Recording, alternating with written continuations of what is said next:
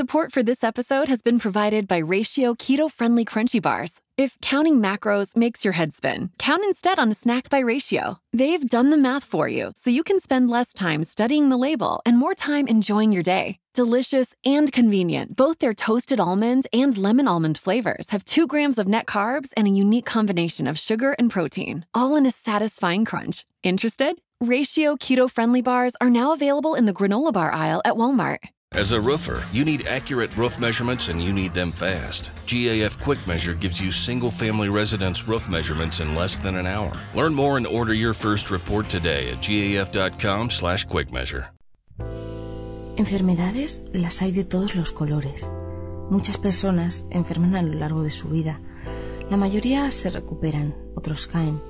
En mis 24 años de vida, hasta el momento, he sufrido todo tipo de enfermedades constipados, gripes, indigestiones, dolores de cabeza, dolores de muela, etc.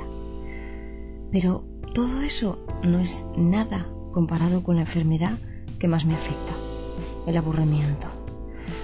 Odio aburrirme y lo peor es que me aburro con una facilidad pasmosa. Dicen que es porque soy muy apasionada, muy visceral y cuando algo nuevo ocurre en mi vida lo exprimo tanto y tan rápido que termino por agotarlo. Me canso de ello y vuelvo a aburrirme como el primer día. A veces uno puede combatir el aburrimiento con la llamada de un amigo, recibiendo una carta o un email. Si tienes pareja, que no es mi caso, puedes irte de fiesta o al cine, etc. Siempre hay una salida. Y yo, siempre que puedo, echo mano de ella.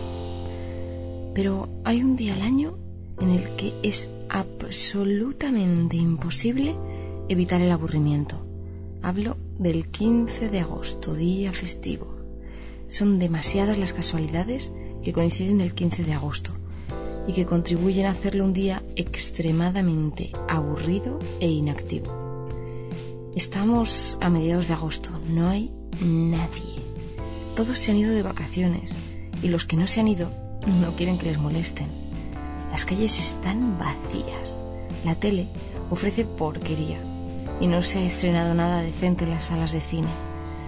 Un asco, para entendernos. Pero curiosamente, mi último 15 de agosto me reservaba una grata sorpresa. Bueno, en realidad dos. El reloj había dado las 4 de la tarde y no pasaba nada. No sonaba el teléfono, no tenía mails, mucho menos cartas en el buzón. La tele estaba apagada y yo reposaba en el sofá estirada y fumando, maldiciendo tanto aburrimiento. Además, como bien sabéis, el calor de agosto es insoportable y a menos que dispongas de aire acondicionado, las altas temperaturas no contribuyen a hacértelo más soportable. Estaba ya a punto de gritar histérica cuando llamaron a la puerta. Recuerdo que me sorprendí mucho. No esperaba a nadie, y menos ese día. Abrí y me topé con Álvaro y Miguel, mis dos vecinos. Dos tipos de lo más corriente, aunque eso sí, extremadamente bien educados. Intenté deducir que iban a pedir antes de que abrieran la boca, pero no me dieron tiempo. Sencillamente se estaban aburriendo tanto como yo, y lo único que buscaban era compañía. Bueno, pensé, tengo no tengo nada que hacer, así que les hice pasar. Se sentaron en el sofá y les traje un par de cervezas. Entonces Álvaro, que es el más guapo y hablador, me comentó que realmente no venían a por las cervezas. De hecho, no venían ni siquiera a entablar una conversación. Únicamente venían a follarme. Me quedé de una pieza.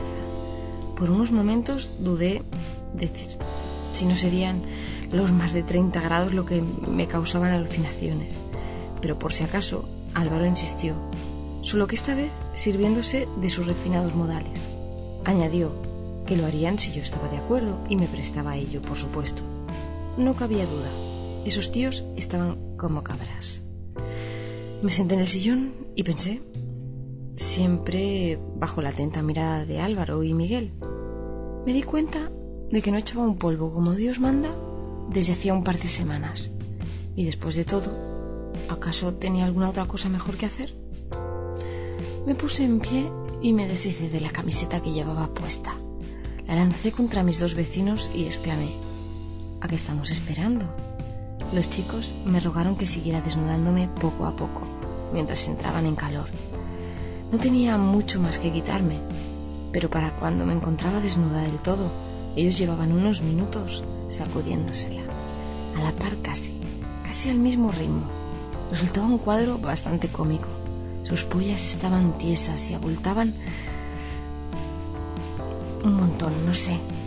Eh, eran una pasada. Apuntaban hacia el techo. Recuerdo que mientras me contorneaba lo mejor que sabía y deslizaba la mano por entre las tetas, me fijé en ambos sexos y mi temperatura aumentó. Comenzaba a estar realmente cachonda. No sé cuánto tiempo necesitaban ese par para animar todos sus aparatos, pero yo estaba dispuesta a esperar ni un segundo más. Me lancé sobre ellos y mientras agarraba el miembro de Miguel con la mano izquierda, iniciada un sube y baja, me llevé a la boca la polla de Álvaro y mamé su glande con locura. Atornillé mis labios alrededor del calvo mientras Miguel dirigía mi mano para incrementar el placer de su paja. Eché para atrás y sujeté ambas pollas con las dos manos, masturbando arrítmicamente y sonriendo. Me gustaba ver a ese par dejándose llevar, echando para atrás sus cabezas y gimiendo gustosamente, mientras yo le daba al ejercicio con las muñecas. Era justo dedicarle unos lamentones a Miguel, que hasta ese momento se había portado muy bien, calladito y sin decir nada. Así fue directamente hacia sus cojones y los lamí. Chupé el escroto con mi lengua irrefrenable, babeé cada uno de sus morenos pelillos y jugueteé diabólicamente con lo que había en el interior de esa bolsa carnosa, mm, mareando sus huevos nerviosamente, lanzándolos de un lado al otro. Naturalmente, el pobre Miguel estaba a punto de perder el raciocinio les pedí que se pusieran de pie, uno a cada lado, y llevé a la práctica uno de mis sueños, lamer dos glandes a la vez, hacerlos chocar entre ellos, el propio roce de un glande contra el otro contribuyera a incrementar el éxtasis de ambos machos. Recuerdo que sujetaba cada polla con una mano. Mis técnicas feladoras eran realmente pura anarquía, un lamentón aquí y otro allá, chupaba los huevos de uno mientras masturbaba al otro, o lamía con la punta de la lengua el orificio del glande del primero, al mismo tiempo que mis dedos acariciaban los testículos del segundo. Mm, hubo un momento en el que abrí la boca de par en par dispuesta a hacer caber ambos músculos a la vez, y aunque no lo logré, fue un momento sencillamente espléndido, muy, muy excitante. El fin de tanto magreo era lograr disponer de un buen par de pollas, tiesas y duras y rígidas, y ese trabajo ya estaba hecho. Así que tocaba el siguiente paso. Miré a mis dos viriles amantes y les dije, ahora ya sabéis que toca, ¿verdad? Quiero que me folléis a la vez. Supongo que nunca antes lo habían hecho, o al menos eso parecía viendo sus expresivas muecas de sorpresa. Quizá a lo que no estaban acostumbrados era que una chica se lo pidiera tan abiertamente, pero es que francamente me gusta que me follen dos tíos a la vez. No es la primera vez que me la meten por el culo y por el coño. De hecho es una experiencia brutal que recomiendo a todas mis amigas.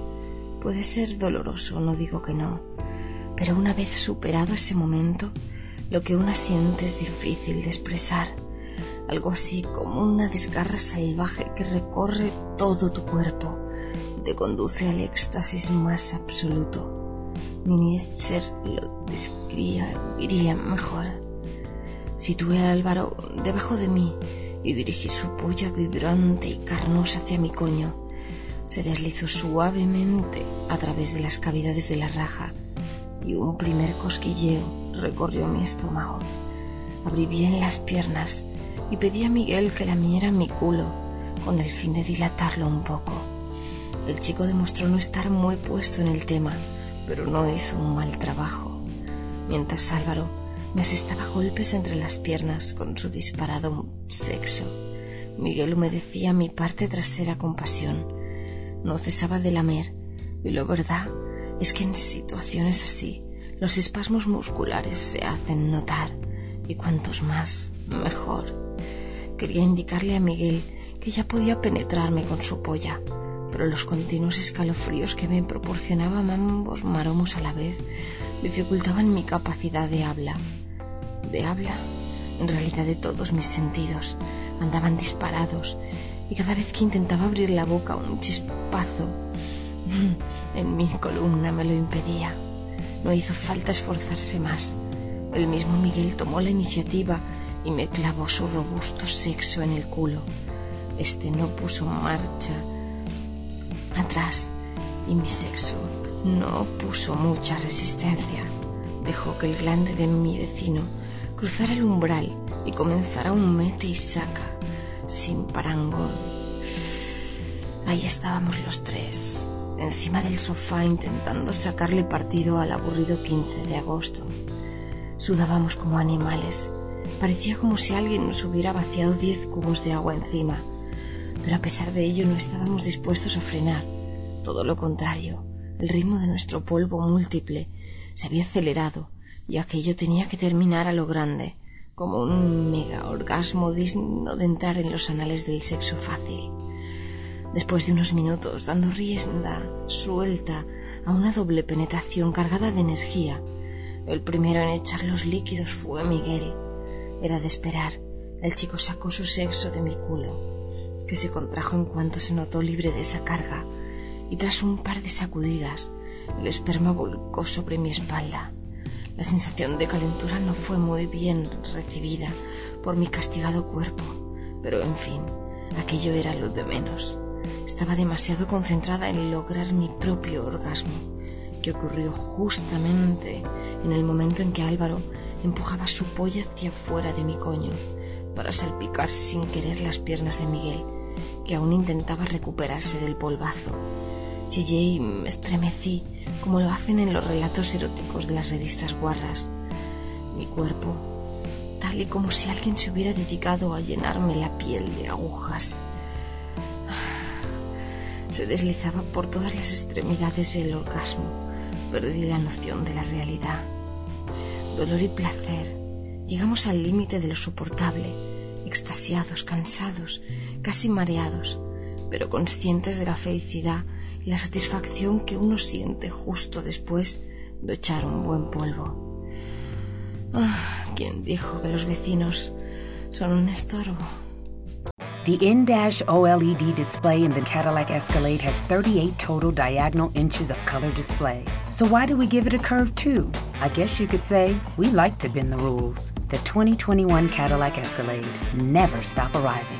As a roofer, you need accurate roof measurements and you need them fast. GAF Quick Measure gives you single family residence roof measurements in less than an hour. Learn more and order your first report today at gaf.com/quickmeasure.